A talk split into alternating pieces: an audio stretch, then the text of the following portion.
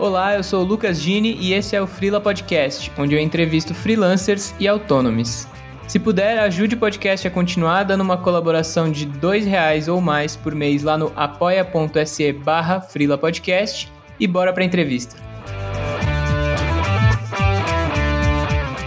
Na verdade, o design ele já funcionava na minha vida antes de eu saber que era design. Eu já fazia freelas antes de saber que era freela. Então, do tipo, eu continuar de freela era meio que assim, algo esperado, porque eu nunca parei de pegar freela, né? Eu fazia isso antes da faculdade, fiz durante, também fiz depois, junto com o trabalho, né? Em estúdio, editor e tal. Então, eu sempre tive um portfólio pronto. Isso é algo que normalmente as pessoas pensam, ai não, eu vou esperar a vaga para montar o portfólio. Eu não acho que essa é a melhor solução, assim, porque se toma um susto, né? E aí você manda, tem que fazer tudo na correria. Eu não, desde a faculdade eu sempre tive muito orgulho e felicidade de mostrar minhas coisas e compartilhar minhas coisas, né? Outra coisa que também aconteceu quando eu entrei de frila, que eu fiquei muito assim preocupada se seria uma vida solitária. Vou explicar. Porque eu sou uma pessoa extrovertida, né? Eu gosto de ficar perto dos outros, assim, tipo, eu amo o ambiente da sala de aula também porque tem esse coletivo, né? Eu amo coletividade. E aí, quando eu entrei de frila, eu fiquei assim, caraca, será que, tipo, vai ser eu por eu, assim? Tipo, que vida, né? Será que vai ser um dia a dia sozinho e solitário? E não, acabou que virou um meio de conhecer muito mais mais pessoas, eu fiz muito mais amigos depois de ser freelancer, assim.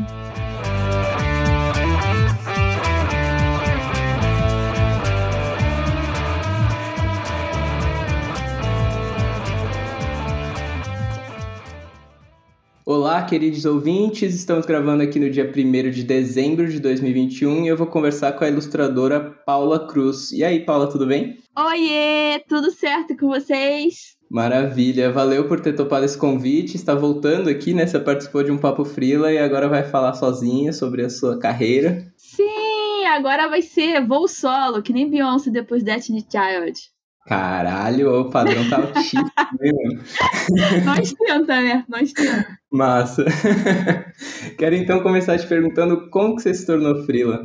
Cara, então, é, eu meio que não tinha planejado virar frila, assim, mas foi tudo acontecendo no mesmo momento, né? Eu já trabalhava num estúdio, estúdio Relâmpago, que hoje não existe mais, mas na época, assim, já estava fazendo vários trabalhos legais. Foi lá onde eu conheci, inclusive, o Leandro Assis, né? Que é tipo um dos super amigos meus, assim, BFF, a gente faz vários trabalhos juntos. E foi o momento que eu comecei mestrado, que foi em 2018, na real, que eu comecei a pensar em como eu iria conciliar o mestrado com as minhas horas de trabalho, estudo e tal.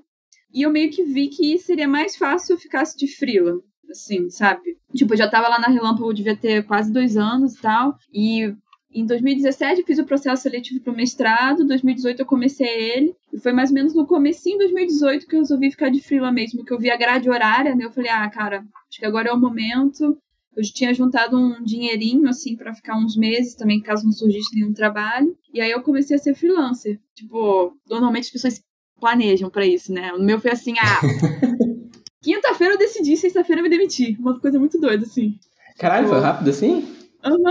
Eu, eu, eu tenho cúspide em Ares, né? Às vezes eu decido num dia faço no outro, assim, sabe? Uma impulsividade também que eu acho que faz parte da minha vida. E com fila também foi um pouco disso, assim. Entendi. E antes disso, quando você tava no fixo, você já pegava o frila por fora, assim, ou foi um negócio meio de se jogar mesmo? Cara, eu sempre fiz frila, desde o começo da faculdade, assim. Só que eu nem sabia que era frila, né? Tipo, na real, antes mesmo da faculdade, quando eu tava no ensino médio, eu desenhava ilustrações, às vezes para caderno, às vezes, tipo, coisa minha mesmo, que depois as pessoas queriam comprar e vendia. Só que eu não tinha, assim, atinado que isso era uma forma de ganhar dinheiro, né? Pra mim, eu só tava desenhando. Do tipo assim, eu, com 9 anos, é, fazia tracing na turma da Mônica, desenho do Tarzan da Disney, e aí eu vendia 25 centavos, né? Cada coisa, assim.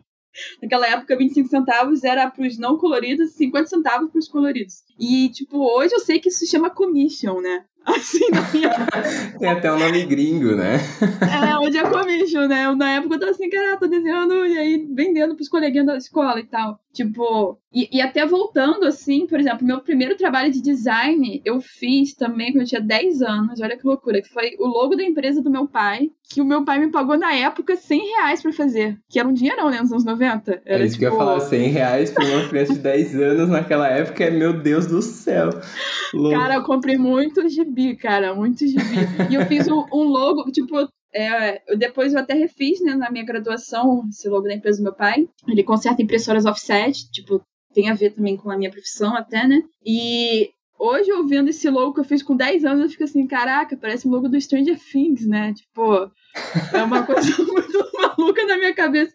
Mas foi, digamos assim, meu primeiro frila, sabe? Da vida.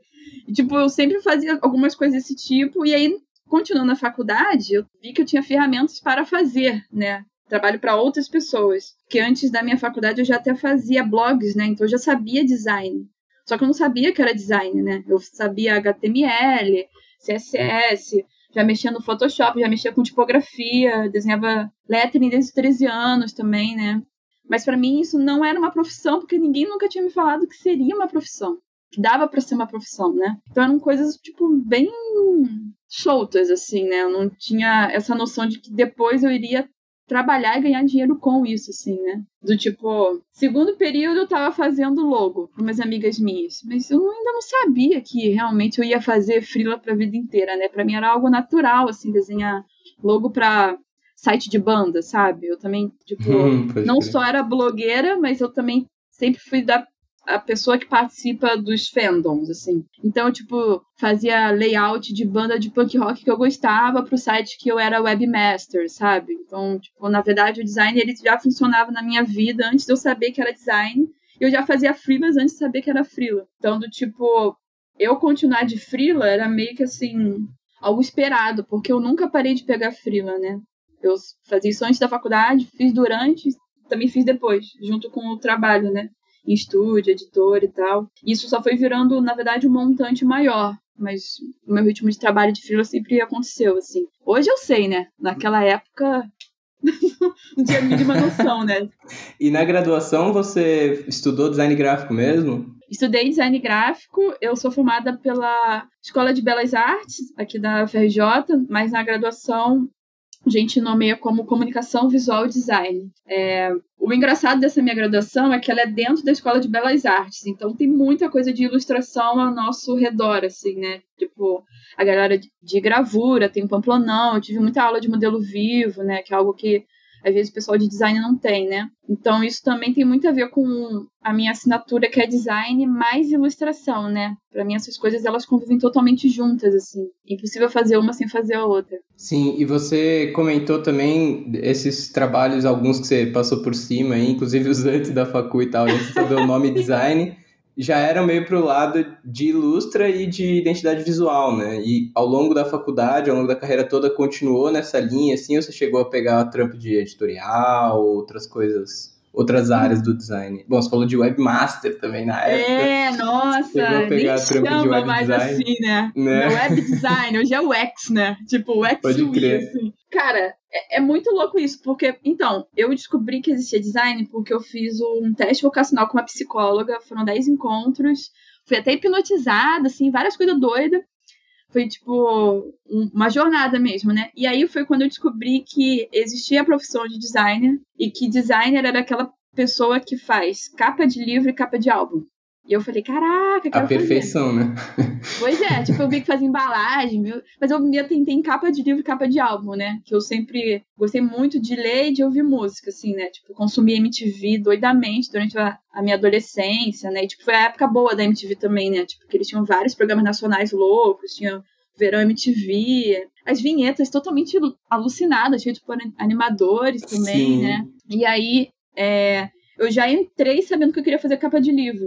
Mas assim, tipografia foi algo que eu descobri durante a faculdade, né? Eu não tinha noção que as pessoas eram pagas para desenhar letras, né? Que letras eram coisas assim, tipo, não sabia nem que existia calígrafo também, né? Apesar de eu desenhar letra, não sabia que isso era uma profissão mesmo, né? É... E assim, eu também escolhi estudar na FRJ, assim, porque eu sabia que seria um caminho junto com ilustração. Tipo, como eu falei, eu sempre fui da época, sempre fui de fandoms, né? Sempre fui muito fã das coisas. E aí, uhum. quando eu tava um pouquinho antes da faculdade, antes de fazer teste vocacional e tal. Acho que eu fiz teste vocacional com 18. E aí, talvez com 17 ou 18, eu fui para uma Bienal do Livro, para um lançamento de, de, um livro dos irmãos Moon e Ba, que são dois quadrinistas brasileiros. Absurdo. E lá, no, nossa, tipo, tudo. Para mim, eles são meus pais, assim, moralmente, né? Tipo, pra, nossa. Porque eles, naquela época, eles começaram a fazer muito quadrinho nacional e também trabalhar com Gerard Way, do My Chemical Romance, que era outro lado da minha vida, né? O lado emo também, né? Música e internet.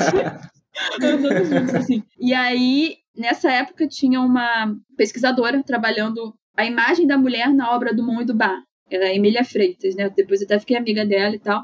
E aí, na época, eu falei, caraca, você, é, você tá aqui, o que, que você tá fazendo com o Moibá, né? Tipo, enquanto ele estava autografando. Ela falou, ah, eu tô pesquisando eles, na verdade, eu sou designer. Eu falei, ah, eu estou fazendo vestibular para design gráfico. Ela falou, amiga, você tem que ir pra UFRJ, então, porque lá vai ser ilustração e design ao mesmo tempo. Eu fiquei, oh, é isso, porque aqui no Rio de Janeiro tem uma coisa que, tipo, a ESG é a melhor faculdade, as outras não são nada, né? Tipo, porque é a faculdade mais tradicional, com mais renome. Uhum.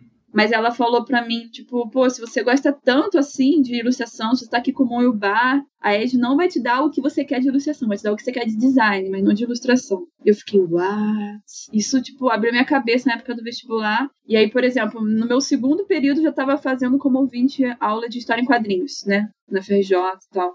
Que depois eu até refiz eu fiz, refiz várias matérias ao mesmo tempo, né? Tipo, foi na faculdade também que eu descobri que existia projeto gráfico, né? É uma coisa que os designers fazem, não, né? Não faz só a capa, faz tudo de um livro. Sim. Que, tipo, na verdade, eu fui me aprofundando em outros nichos que eu já gostava bastante. Fui descobrindo que eu poderia trabalhar nesses nichos, né? Porque naquela época, se eu já trabalhava com, fazendo freela, assim, de ilustração, mas ilustração para layout e para caderno, hoje eu sei que dá para fazer, fazer para miolo, dá pra fazer ilustração para identidade visual. Então, tipo assim, para mim foi uma continuação do que eu já estava gostando de fazer, né? Quando eu era adolescente, jovem adulta. Aquelas. que massa, cara. Mas essa dica, esse contato veio no momento certo ali também, né? Da escolha Foi. e já te direcionou um pouco também, te ajudou a ir pro lado certo, né? Exato. Tipo, depois eu entendi que as faculdades, elas têm nichos que elas são mais conhecidas por, né? E quando a Emília me falou isso, eu falei, gente, é verdade, né? Tem outras possibilidades e tal. Tipo, cada uma tem seu caminho, né? De ser, assim, na, faculdade. Sim, é um bagulho muito difícil de enxergar no momento da escolha ali, né? Eu sinto que eu entendi isso muito tempo depois, assim, também. Tipo, eu já pois tava é. no, na metade do curso, assim, quando eu. Eita porra, tem isso, né? Tem um perfil da instituição ali e tal.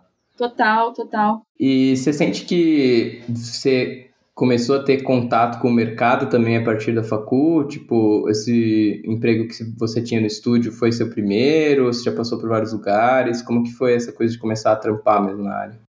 Cara, então, o meu primeiro estágio eu consegui porque uma professora me indicou, foi a Irene Peixoto, e foi um estágio num estúdio de design chamado Núcleo I, que é um estúdio que, pô, é, Ai, foi tudo, assim, o primeiro ambiente que eu vi as pessoas criando design, e era um, um, ambiente matriarcal, né, até hoje é, assim, tem muita mulher nesse estúdio, assim, que eu pensava que era comum, né, mas não é, né, na verdade é totalmente contrário e tal. Tipo, era uma equipe, sei lá, de 10 pessoas, 8 eram mulheres, as chefes são mulheres, todo mundo é, era bem, tipo, eu, eu vou eu não, acho que não é só a figura da mãe, né, que a gente deve colocar para uma mulher, mas como foi o primeiro lugar que eu comecei a trabalhar, para mim é difícil não ligar com esse afeto também, né, maternal uhum. e tal. E já nesse lugar eu também tinha reunião com os clientes, eu participava das trocas de e-mail, então eu tinha um, um papel muito legal na empresa, né? Porque às vezes o estagiário ele fica muito atrás, né? Ele não participa das reuniões, ele não participa é, da, da, criação mesmo, né? Às vezes o design é, é, o estagiário ele funciona como técnico para algumas Fica refilando coisas, né? coisa. É, exatamente. Eu não tinha esse papel lá. Participava das reuniões de brainstorm, tipo, fazia tudo, assim, né? Também.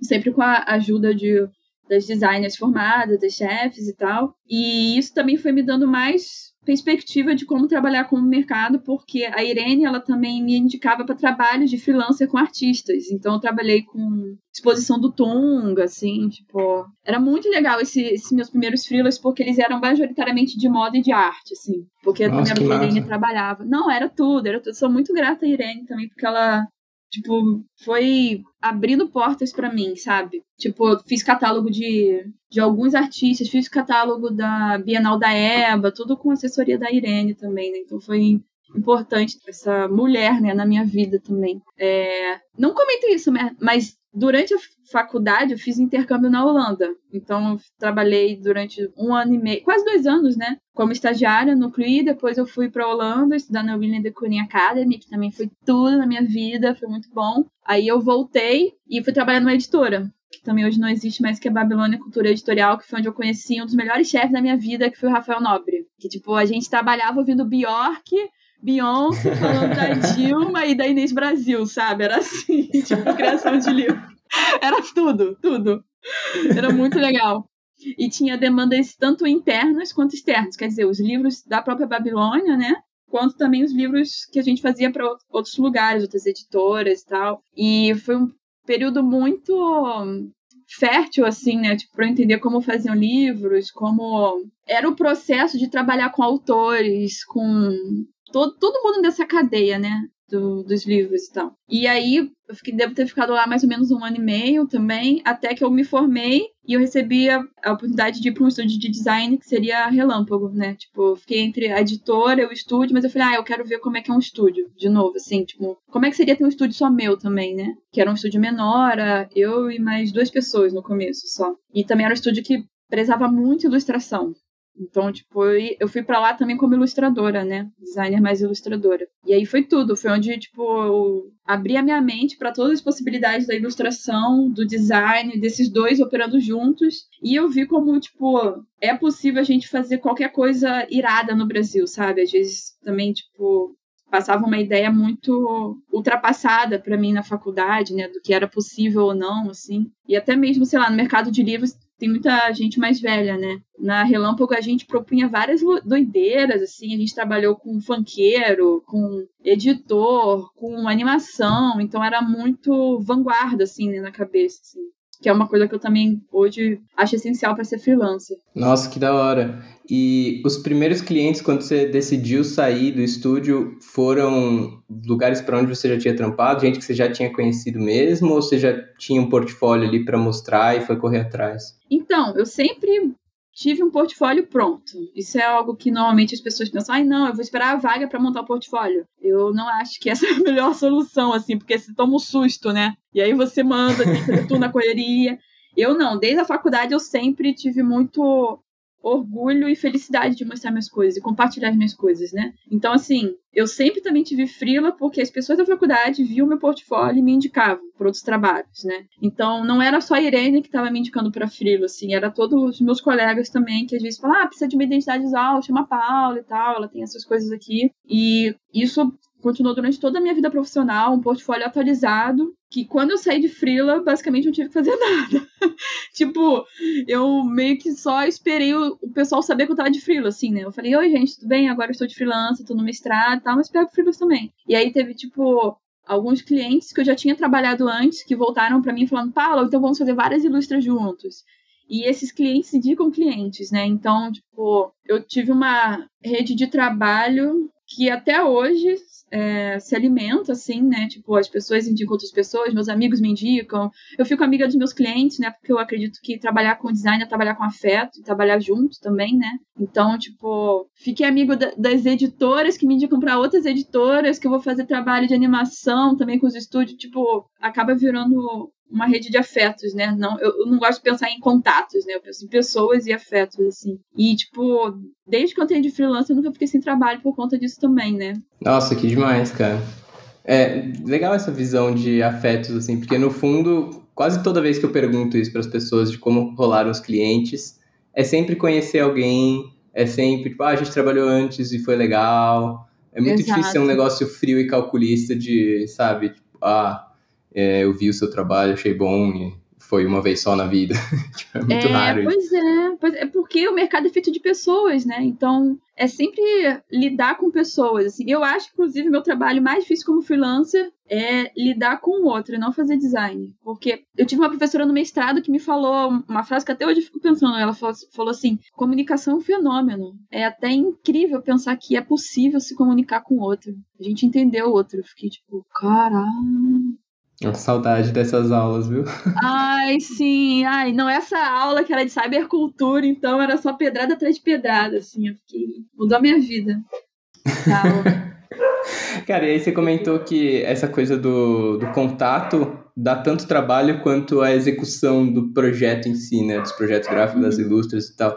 E como que você organiza a sua rotina, assim, o dia a dia? Como é que você impõe horário ou não impõe, o dia, enfim? Cara, eu sempre imponho limites. A gente tava até falando antes de gravar, né?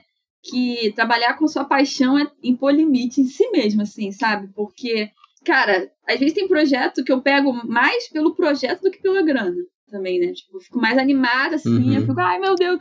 Aí, tipo, eu tento separar as coisas o máximo, porque senão vai ser as minhas paixões me domando, né? Que nem a carta de tarô da paixão. Acho que é a carta do leão também, né? Que é uma pessoa segurando o leão, mas na verdade o leão também tá segurando ela, então, tipo, fica um pouco nessa luta, né? E aí o que eu faço é tentar manter um horário comercial. Eu sou bem caxias, assim, com isso. Quando eu não consigo fazer, eu sei porque tá acontecendo e é porque eu falhei comigo mesmo no meu cronograma, ou é porque eu tô, tipo, sobrecarregado, é porque eu peguei mais coisas do que eu deveria. E eu sempre é, respondo e-mails de 10 às 6. Eu coloco um horário para responder e-mail, senão também vai ser responder o e-mail o dia inteiro, né? Porque, tipo, chegou também no, no ritmo que eu sou muito requisitada, né? Então, assim, às vezes é, tipo, duas horas respondendo e-mail, falando de orçamento, sabe? É, e, e às vezes também é e-mail, DM, WhatsApp, mas não sei o que, tipo, tem quatro, cinco lugares para falar com as pessoas. Né? Exato. Né? Tipo assim, o WhatsApp é muito difícil que eu permita ser um canal de comunicação comigo, assim. Tipo, porque às vezes, sinceramente, eu tô trabalhando, eu não deixo o WhatsApp aberto, então eu não vou ver, né? É... E quando eu tô no WhatsApp é pra falar besteira com meus amigos e tal, então, tipo, eu sempre tento. Tipo, eu nem coloco mais meu telefone nas assinaturas, porque para mim é uma grande loucura o ritmo do WhatsApp, assim, eu acho o capitalismo tardio demais, assim, sabe? Tipo, não tem limite, né, na hora da comunicação. E aí, DM é a mesma coisa também. Às vezes as pessoas me pedem orçamento pro DM, eu falo, gente, pelo amor de Deus, me manda e-mail. Então não tem como eu fazer o orçamento de 20 ilustrações pro DM, né? Assim, tipo. Exatamente isso que acontece. E aí, o que eu faço normalmente é colocar. É, eu acordo de 10 às 11 respondendo e-mail, e aí eu coloco de 5 às 6 respondendo e-mail. Esses são meus horários para responder coisas. Todo o resto eu tento botar para reunião e criação, sabe? É, eu sou uma pessoa que rende melhor de tarde também, né? Então, do tipo assim, manhã vai ser para fechar arquivo ou umas coisas que são um pouco mais metódicas. E criação vai ser de tarde, começo do final da noite, no máximo até umas sete e meia, oito, sabe? E segunda a sexta, sem final de semana. É, assim, se eu trabalho final de semana, eu sei que, de novo, eu estou falhando comigo mesma, que tudo deu errado, perdi o controle da minha vida, estou com 11 projetos ao mesmo tempo, sabe? É isso, sim. eu acho que eu vi outro é. dia você falando no Twitter, tipo, o seu recorde de projeto ao mesmo tempo, eu fiquei, mano, que aconteceu? Sim, é, é assim, alucinada. E não foi a única vez no ano, tá? Reflita. Nossa. Porque assim, tipo, total, total. Quando é oito projetos, eu já fico assim, epa, só se aparecer aqui a Nike, né? Pra falar comigo. Aí o ruim, às vezes, quando aparece, né? Eu fico assim, porra, como é que eu vou falar não? Meu Deus. sim, sim, sim. Não que eu esteja reclamando, né? Mas é do tipo assim, caraca, coisas loucas acontecem, né? É o, é o subtítulo da minha, da minha biografia. Coisas loucas acontecem. E aí, cara, para manter essa organização, você já chegou a precisar chamar outras pessoas para trampar junto? é, tipo, delegar um pouco para conseguir manter isso, porque eu fico imaginando, tipo, 8, 11 trampos ao mesmo tempo, velho. Conseguir escapar de sábado e domingo, embaçado. É, tipo, eu normalmente faço tudo sozinha, mas quando chega nesses horários, nesses, nesses, pontos, né, de, de crise, eu falo para alguém ou duplar comigo no projeto, ou eu realmente demando, tipo assim, ah, é, eu tenho vários amigos designers, né? Meu namorado também é designer. E às vezes eu falo assim, Pedro, pelo amor de Deus, te paga um texto do projeto pra você fechar os arquivos, sabe? Se você tiver de, de boa, pelo amor de Deus, o amor que é entre nós, e aí, tipo, dá certo, assim, né? Mas é só também se tudo dar errado e eu realmente precisar de ajuda numa visão posterior. Porque às vezes eu penso, ah, esse projeto aqui vai ser maneiro em dupla. Ou do tipo assim, é, me pedem orçamento literalmente de 175 ilustrações. Eu falo, gente, sim, mesmo que vocês me deem o maior prazo da minha vida, é bom que eu tenha uma outra pessoa para trocar, né? Porque imagina, vou ficar louca para fazer tanto, tanto de ilustração e tal. Nossa, difícil até de mencionar, tipo, calcular esse prazo, essa grana, é meio bizarro. Total, total. Não, e esse ano eu recebi, assim, orçamentos de 75 ilustrações, 50, sabe? Porque eu, trabalho com ilustração para identidade visual. Então são assets, né? E aí, tipo, as marcas vão querer o máximo possível também. Opção pra cacete, pra depois aplicar, é, né? Exato, exato. Então, tipo, quando são orçamentos assim, a gente já até define quem vai fazer o, o quê, tipo, como vai ser um cronograma pensando duas pessoas. Mas quando tudo é errado, eu chamo pessoas para me ajudar, pelo menos numa parte do processo, assim. Pode crer.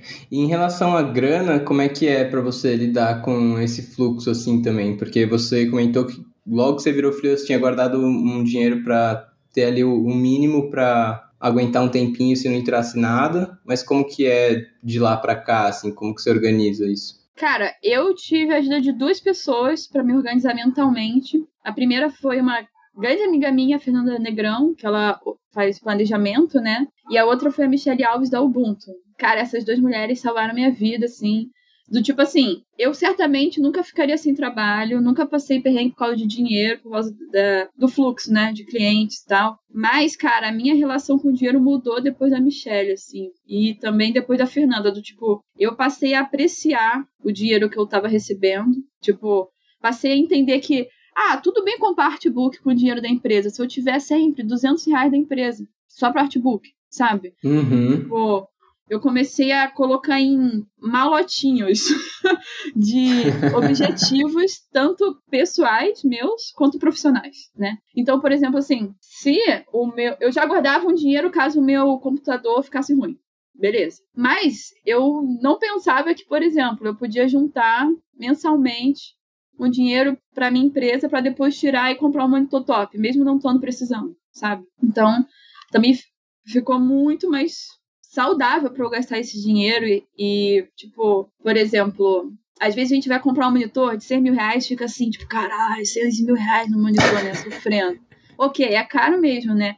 Mas depois que você juntou 6 mil reais e pagou à vista e deu 5.200, você fica assim, putz, me planejei para gastar e não tive uma dívida para gastar, né? Tipo, começou a mudar essa chave em mim de investimento, dívida e gasto, né? Para mim foi a parada e tal. E aí, por exemplo, também é, eu comecei a pensar que eu posso sim gastar um dinheiro de cursos, eu posso gastar dinheiro de livros, tudo vai estar tá esmiuçado nessa minha grana da empresa, que não é o meu salário, né? Que não é uhum. é o dinheiro que eu vou me pagar para eu viver a minha vida no mês, né? Porque também é isso, né? Às vezes as pessoas pensam que ser freelancer é o dinheiro que entrar é o dinheiro que vai ficar. Mas não é isso, né? Você tem muitos outros gastos além de se pagar, né? Tipo, por exemplo, eu tô vendo de fazer uma bancada para mim, né? Tipo, uma bancada de trabalho. E aí, pô, uma bancada de trabalho com uma madeira legal é uma coisa que um marceneiro ou um designer específico de produto vai fazer. E, tipo, é um gasto a mais, né? É um serviço, né? A gente tem que pagar mais pelo serviço, assim. É... E hoje eu penso, cara, esse dinheiro não vai sair do meu salário, vai sair do meu gasto de empresa. Porque essa bancada nunca seria comprada nesse valor se eu não fosse freelancer, né? Se eu não Sim. trabalhasse em casa e tal. Então, tipo, eu também comecei a me organizar e a sofrer menos com dinheiro. Porque olha o que aconteceu no começo, né, da minha vida de freelancer. Eu tinha dinheiro, mas estava sofrendo por causa de dinheiro. Olha isso. tipo assim, totalmente a Lucy Crazy, né? Terapia nela. Mas assim, é porque eu tava nervosa com o dinheiro que eu tinha, não com o que eu podia fazer com esse dinheiro. Muito doido, né? Melhorou muito. Pô, eu digo assim, a Michelle para todos, todos. Ubuntu é a salvação, tipo, não só eu consegui organizar melhor minhas finanças, mas eu, tipo assim, eu quadrupliquei minhas finanças, sabe? Tipo, o fluxo de caixa e tal, foi tudo. E é recente, faz o quê? Alguns anos que você fez o curso e a, o acompanhamento com ela? Cara, faz um ano. Tipo, uhum. ela não só ajuda você a organizar o seu financeiro e tal, mas também ela te ajuda a cobrar o certo, né? E isso para mim é, foi essencial porque eu trabalho com mercados que têm aporte de dinheiro muito diferentes. Do tipo assim, mercado editorial eu cobro X. Mercado de publicidade tem muito mais dinheiro do que de livro, né? Então, é um mercado que vale 2x. 12x, na verdade, né? nem 2, é 12x. Então, tipo, é, na minha mente já era um bom dinheiro, porque eu estava pensando assim, ah, para os gastos da Paula, eu estou recebendo bem. Mas na verdade, a gente tem que pensar: ah, se o Mark Zuckerberg quiser um retrato meu, não é só o que eu vou querer de dinheiro para mim como pessoa física, é o, é o Mark Zuckerberg também, né? Tem um milhão de outros, outras especificidades também, né? Quando a gente começa a cobrar direitos e cobrar para grandes empresas, né? No meu caso também foi isso, né? Eu fui, tipo, de trabalhar com frilas médios para vilas super gigantes, assim. Então eu também estava um pouco defasada nesse momento de mandar os orçamentos. Pode crer. E, cara, você falou que no começo foi meio desesperador, assim. Antes desse um ano, você não tinha essa mentalidade de botar nos malotinhos, assim, era meio freestyle. Era free... Amigo, eu não tinha tabela. Eu não tinha. Eu não sabia como eu no mês, não. Olha isso totalmente the sequence. Eu ficava assim, tipo, ah. Aí a Fernanda me ajudou um pouco, do tipo assim, Paula, você não sabe quanto você tá gastando no mês? Eu, não. Eu sei que sobra. Aquelas. Tipo. o que importa, né? Exatamente, não tá vermelho na conta, né? E aí eu, tipo, ela falou assim: caraca, Paulo, tem que fazer alguma coisa. Eu, é, realmente, eu tenho que saber o quanto eu vou ganhar, o quanto eu espero ganhar e o quanto também vou gastar, né? E já era um pouco melhor, assim, depois que a Fernanda me ajudou. Mas com a Michelle, que, tipo assim, ela falava, ah, quanto você ganha em seis meses? Eu fiquei assim, boa pergunta. Ela falou, pô, você não sabe quando os clientes vão te pagar? Eu falei, não, eu boto, deixo tudo na minha mente aqui, na minha cabeça, depois eu cobro. Se tá demorando muito, eu cobro. Ela falou, que isso, Paula? Tem que ter, tipo, a data esperada que vai pagar. Tipo assim, totalmente doida. Doida, doida das ideias. Cara, e você nunca tomou um calote nessas de, tipo, esquecer prazo nunca, e não cobrar? Nunca, acredita? Nossa, acredita. que maravilha. Sorte, né? Sorte até então, né? Porque poderia ter tomado muitos calotes, assim, né? Muitos, muitos. Aquela ingenuidade da pessoa, né? Que é uma boa pessoa. Pensa que ninguém vai ser má pessoa, né? Empresa, né? Que não é nem gente. É, exatamente, né? Nem gente, né? Quem tá lidando. Caraca. Mas é, você consegue também, ou gosta de ter planos, assim, a médio e longo prazo, ou até coisas mais imediatas, tipo, você faz planejamento do futuro ou também tá, tá indo meio do jeito que pensando em hoje, assim? Cara, eu sempre tive planos, assim. Eu, eu acho que meu futuro tem que ser de uma felicidade grandiosa, assim, ainda mais depois da pandemia, né? Mas com a pandemia eu tive muito, muito é, sentimentos, né? Acumulados, assim, a maior parte deles ruins. E tava muito difícil pensar em futuro, assim. Tipo, em eu só conseguia pensar na semana que vem, não no ano que vem, sabe? É, agora que a pandemia tá melhorando, né, por causa da vacinação aqui no Brasil, que eu consigo retomar esses planos. Do tipo assim, antes da pandemia eu tinha plano de 10, 5 anos, sabe? E aí, durante a pandemia, esses anos foram meio assim, tipo, cara, sei lá, vamos todos morrer, né? Puta que pariu. tava, tava muito doido dessa ideia também. E aí, é, por exemplo, eu, eu fiz 10 anos de namoro, eu sou noiva, né? Eu fiz durante a pandemia, a gente ia pro Japão. Então eu fiquei assim, caraca, um plano que não serviu para nada, né? Juntei dinheiro para ficar aqui mofando, sabe? É, depois do mestrado eu também falei assim, nossa, eu vou me dar uma super viagem de, de conclusão de curso, né? De mestrado. Aí eu comprei também coisa por, de Lençóis Maranhense e não fui. Porque três meses depois começou a pandemia. E aí tava muito difícil planejar coisas, porque eu tive vários planos que foram inacabados, assim. Inclusive de frila. Do tipo assim, fiz meu primeiro trabalho com a Adidas e não saiu por causa da pandemia, sabe? E era ah, Adidas. Não acredito, velho. Juro pra você. Eu fiquei muito frustrada, assim, durante muito tempo. Mas é, comecei a sair disso e agora eu consigo voltar aos meus planos futuros. Porque é, a gente vê um pouco de luz no fim do túnel, né?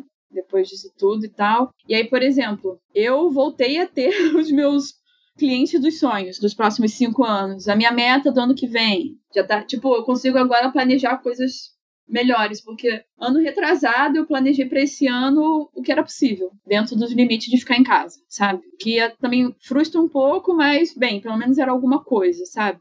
E aí para ano que vem eu já consigo pensar do tipo assim, ah, se tiver um congresso maneiro lá fora, talvez eu consiga ir. Trabalhar com mais clientes dos Estados Unidos. Continuei fazendo isso esse ano, eu vou fazer mais ano que vem e tal. Então, tipo, eu tô conseguindo sonhar, né? É, eu comprei um livro recentemente que é o Comunidades Imaginadas, né? Do Benedict Anderson. Ele é incrível, assim, fala sobre a construção da, do, do sentimento de nação, né? Dos estados modernos. Ele fala sobre várias coisas. E a primeira página dele é a frase assim: Sonhar é difícil, mas é necessário. Ele bota também imaginar, né? Imaginar é difícil, é necessário. E aí, para mim, agora, sonhar, imaginar é um, uma necessidade. E imaginar o futuro tanto para mim quanto para o Brasil, né? Quanto para o mundo e tal. Então, voltei a fazer esses planos de 5, 10 anos, planos também do ano que vem, planos é, semestrais e tal. Tipo, isso tudo no final de ano, que eu acho um bom momento para sonhar, né? Futuros novos. Sim, até porque se, acho que se a gente bobear, o final do ano fica só a parte estressante, né? Só Exato. a finalização de vários trampos e a sensação de que você fez metade do que você queria. Exato. tipo, sei lá, fica só o churume, assim. Sim, sim, sim. Cara, e teve alguma história específica, assim, de Frila que te marcou e que você poderia contar? Cara, nossa, eu tenho várias. Várias, na real. Aconteceu esse ano com um livro que eu vou lançar mais agora pela Record, que ainda não saiu, que eu tive reunião com a editora, e aí foi super incrível, porque a editora falou, Paulo, a gente já conhece seu trabalho há um tempo, e a gente olhou nosso catálogo para ver qual seria o seu livro. Não foi o contrário. Caralho! E aí eu fiquei, tipo, caraca, muito emocionada, assim, do tipo, não tinha o um livro aí pensaram em mim. Pensaram em mim e viram qual era o meu livro, sabe? Eu achei isso muito legal. Foi tipo. Cara, é uma puta conquista, né? A sensação de cheguei, assim. Pois é, pois... e tipo, a sensação de me entenderam, sabe? Tipo, me, me enxergaram através das, das, minhas imagens, assim, sabe? E eu fui, nossa. Eu nem, eu nem, eu nem sei se no momento eu fiquei emocionada demais ou de menos, assim, né? Pra, pra essa, pra essa frase. de tão legal que foi, assim. Mas, nossa, deixa eu ver também. Ah, e também, outra coisa que também aconteceu quando eu entrei de frila, que eu fiquei muito assim preocupada se seria uma vida solitária. Vou explicar. Porque eu sou uma pessoa extrovertida, né? Eu gosto de ficar perto dos outros, assim, tipo, eu amo o ambiente da sala de aula também porque tem esse coletivo, né? Eu amo coletividade. E aí, quando eu entrei de frila, eu fiquei assim, caraca, será que, tipo, vai ser eu por eu, assim? Tipo, que vida, né? Será que vai ser um dia a dia sozinho e solitário? E não, acabou que virou um meio de conhecer muito mais pessoas. Eu fiz muito mais amigos depois de ser freelancer, assim, amigo tanto de cliente quanto de outros ilustradores e tal, né? E isso também culminou num momento muito legal, que foi quando eu fiz o Almanac Tudum com a Camila e o Leandro. O Almanac Tudum da Netflix, que hoje é ref das refs, né? Eu sempre recebo coisa deles. E aí, cara, é, a gente fez em 2020, isso, Almanac Tudum em 2020. E aí foi um momento também de muita felicidade, assim, não só pelo trabalho, né, tipo, em si, mas porque eu, a gente estava desenhando a três mãos e, tipo, tudo passou sem alteração. E foram, sei lá, 100 ilustrações. Cara, é grande. É grande pra caramba pra não ter nenhuma alteração. Que maravilhoso. É, e tipo, três pessoas ilustrando, né? Assim, a gente chegar nessa sinergia, né? Nessa comunicação sem palavras, para mim também foi um milagre visual, assim, sabe? Tipo, eu já tinha desenhado antes com o Leandro e eu sabia que eu me entendia com o Leandro, assim, enquanto dupla. Mas eu nunca tinha desenhado com a Camila. E, tipo, fazer esse trabalho em três pessoas me mostrou as possibilidades de desenhar junto, assim. Tipo, eu senti como se eu estivesse sonhando junto mesmo, sabe? Pô, foi muito, muito incrível, assim. Foi. Putz, pra, pra mim foi um momento que eu falei: caraca, esse é o poder do design, do desenho, né? Tipo, que massa. Foi muito legal. Cara, muito bom. E aí, eu, eu tinha até esquecido de talvez entrar nesse assunto assim, até porque você falou que tá num ritmo que costuma ter vários clientes ao mesmo tempo e tal. Mas como que você arranja tempo para ter os seus projetos pessoais também, coisas paralelas? Até porque eu fiquei falando aqui, eu falei, nossa, uma sensação de cheguei, né? E aí eu lembrei do seu pôster, cheguei, da, da Ludmilla, tá ligado? Eu falei, mano, melhor projeto paralelo da história. Conta aí um pouco nossa, como você organiza eu isso. Funkeiro. Cara, então, é, para mim, design. Cara, antes de tudo, né? Tem uma palestra muito boa da Paula você deve ter visto, que é The Art não, qual o nome? Que ela fala sobre, tipo, vários projetos dela. E aí ela já começa na, na palestra, né? Uma palestra do TED, a mais famosa dela do TED, que ela fala é, My work is play. Meu trabalho é brincar ou apostar, né? Porque o play pode ser Uhum. apostar também, né? E, cara, para mim, projeto autoral é isso, é design brincante, sabe? A gente brincar enquanto projeto, assim. Hoje, o meu trabalho comercial é meu trabalho autoral, porque, tipo, pra mim tá tudo muito. Uma coisa chama outra, né? Então eu tô sempre brincando, assim. Mas, quando eu comecei isso, que foi no meio da faculdade, assim, eu já, eu já tinha muitos trabalhos que eu, que eu fazia apenas por diversão, né? Tipo, sempre fiz muito sketchbook, eu tinha blogs, eu fazia o layout dos meus blogs, tudo era sobre, tipo, me divertir fazendo, né? Tipo, aprender fazendo e tal. E aí, no meio da faculdade, foi quando a Valesca lançou é, Beijinho no Ombro, que eu criei o Moderno Funkeiro, né? Na verdade, eu nem, nem tinha. Se eu tivesse essa visão na hora que ela lançou, teria sido muito melhor, né? Mas, na verdade, ela lançou a música e eu ouvi, assim, do tipo, caraca, come... primeiro que começa com uma entrada gótica num castelo de Taipava, no Rio de Janeiro, né? tipo, mais debochado que isso não tem, né? E aí começa o funk, então eu falei, cara, isso é genial, meu Deus, como é que, tipo. E tudo é independente também, né? Ela não, não fez com gravadora o clipe, né? E aí eu fiquei, tipo, louca demais com, com essa música. Aí eu fiz um cartaz. Aí eu postei. Aí eu fiz outro. Postei também. Aí acabou que eu tinha feito oito cartazes. Eu falei, cara, é um projeto isso. Eu tô fazendo vários. Eu vou fazer um logo, vou fazer um nome. Tipo, e aí tudo, assim, o processo de nome mais fácil da, da minha vida, né? Modemo funkeiro, que teve segundo, assim. e, mano, eu não tenho que corrigir, tá ligado? É isso, tá tudo dito. Sim, exatamente. E, e tipo, é, como eu também sempre desenhava, eu, teve uma época, nessa época eu desenhava diariamente para mim. Então, é, eu comecei a ver que o modelo funkeiro era esse impulso do desenho. Só que era no design, né? O impulso das letras, assim, colocar esses versos em letras, né? E também trabalhar com a noção do modernismo universal, né? Que aqui no Brasil virou uma coisa totalmente elitizada e tal, mas, tipo, se, se é universal é pra funkeiro também, né? Tipo, é, é pra negros, mulheres, tipo, todos, né? E, tipo, isso virou um projeto muito grande, assim, eu nem sei quantos cartazes eu fiz no total. Eu, durante a pandemia eu fiz o cartaz do, da vacina do, do Butantan, né? Ah, eu vi, é muito bom. Quando lançou, eu fiquei assim, tipo, doida, né? Tipo, até emocionada, né? Porque a, a, campanha da vacinação não teve grandes recursos aqui no Brasil e quando teve foi o Butantan com um funkeiro. Então eu fiquei assim, tipo, caraca! E essa música para mim já era a melhor música, né? Da, da, do ano passado, quando foi lançado, né? Porque ele misturou a flautinha do Sebastian Bach com um sample. Tipo assim, mais funk, mais cultura do remix que, que isso, sabe? Porque chora Tarantino, assim, tipo. é, é para mim, pô, foi um, um, momento de alegria também, né? Quando eu vi esse, a vacina, porque era um meme, né? A vacina do Bumbum Tantan com funk e tal. Então, para mim, congrega várias inteligências do Brasil, né? A inteligência da música, do meme, do, do humor, né? Do brasileiro também.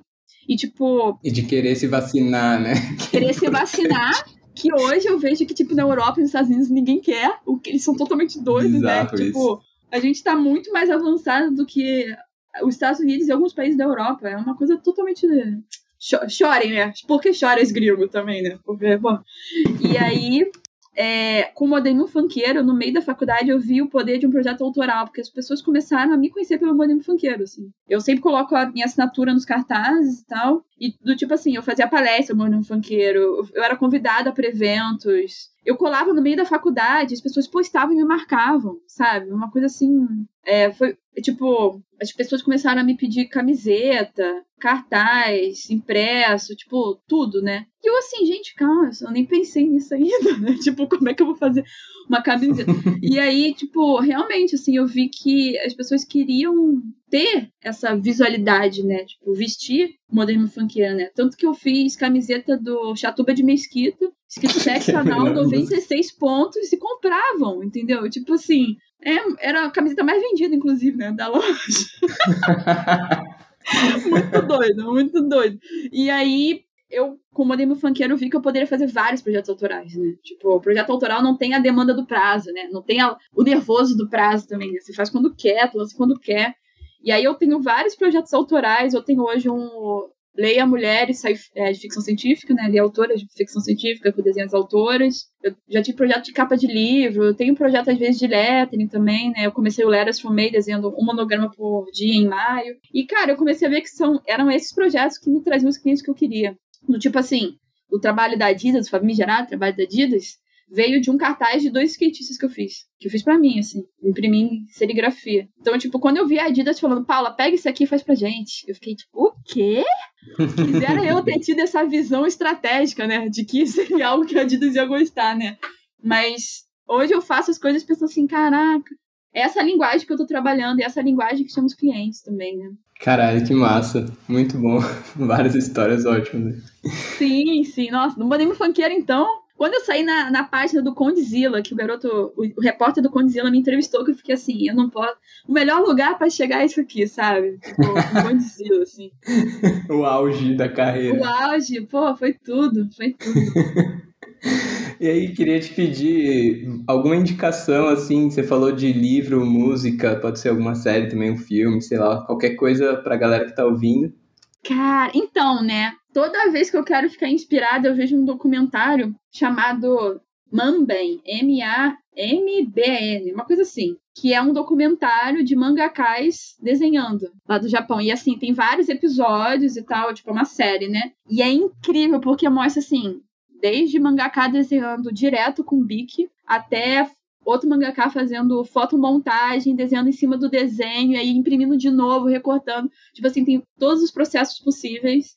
E não é só eles desenhando, é eles comentando do próprio processo. Então, por exemplo, tem o episódio do Sunji Ito, né, que é o mestre do terror japonês contemporâneo, assim. E aí o Sunji Ito, ele fala como o terror, ele tem que ter um apelo erótico no meio, para te trazer pro grotesco. E aí, tipo, caraca, isso é basicamente toda a obra do Pânico. Toda a obra do terror dos anos 80 também, né? Que era uma cena de Sim. peitinho e outra de matança, né? Uma, às vezes uma depois da outra, né? Quando não a mesma cena, né? Tipo assim, se puder emendar Exatamente. uma facada uma pessoa pelada, é isso aí.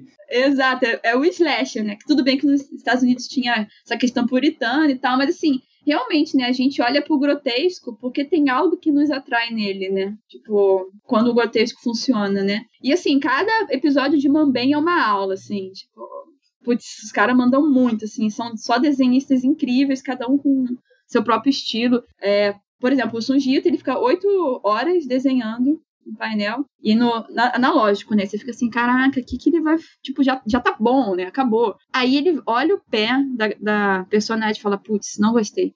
Aí ele escaneia, mexe no Photoshop um centímetro e fala, tá bom.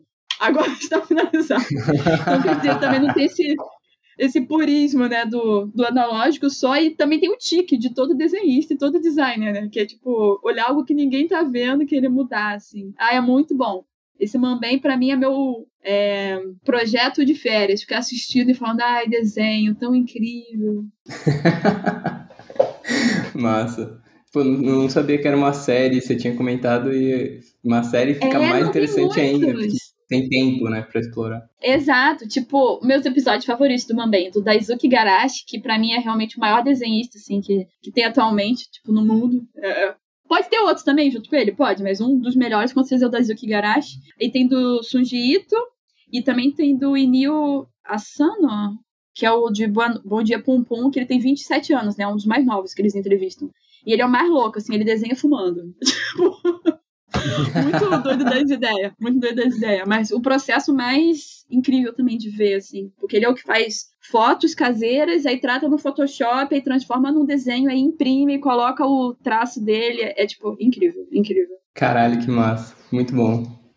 Bom, para finalizar então, Paula, queria te perguntar se você pudesse voltar no passado e dar uma ou algumas dicas para você mesma sobre a vida de Frila, quais seriam? Caraca, sobre a vida de Frila. Nada é urgente, nada. Não precisa se estressar. se querem estressar você, você tem que dar um. Pera aí, gente, vamos pensar direito nesse cronograma. É... Porque foi algo que eu aprendi, sei lá, esse ano, assim, tipo, nada. Aliás, ano passado, né? Durante a pandemia e tal, que eu fiquei assim, caraca, nada é urgente, né? Porque todos os projetos pararam, né? Durante o tempo da pandemia, depois voltou. Mas, assim, nada é urgente, dá pra fazer tudo ao seu tempo. Dá pra gente se respeitar nesse tempo. E eu queria ter entendido mais cedo que todo trabalho é um motivo para brincar novo. Tipo, menos estresse e mais sobre se divertir mesmo. Que às vezes eu ficava muito assim, tipo, ai não, eu tenho que entregar o meu melhor, é isso, é isso. Não, confiar no processo. Vai ficar bom e você vai ter que se divertir fazendo isso. Para mim, essa é a coisa mais importante de ser freelancer. Porque senão, né, a gente vira CLT. E aí vai fazer qualquer outro trabalho. é? Pelo amor de Deus. Que é mais fácil que você não precisa ser o chefe e o subordinado ao mesmo tempo, você vai ser um é, dos dois só. É, exatamente, menos estresse. e também. Ah, é, tire férias. É o meu, meu conselho para mim mesma do, do, como freelancer, se organizar pra tirar férias. Boa. Cara, demais a conversa, valeu mesmo, Paulo, por participar de novo aí, foi muito bom. Obrigado por ter achado um tempinho na agenda doida aí para gravar. É isto, muito bom, já, já quero outra, aquelas. a gente arranja uma desculpa. Yeah, é isto. Maravilha, obrigado então, um beijo. Tchauzinho.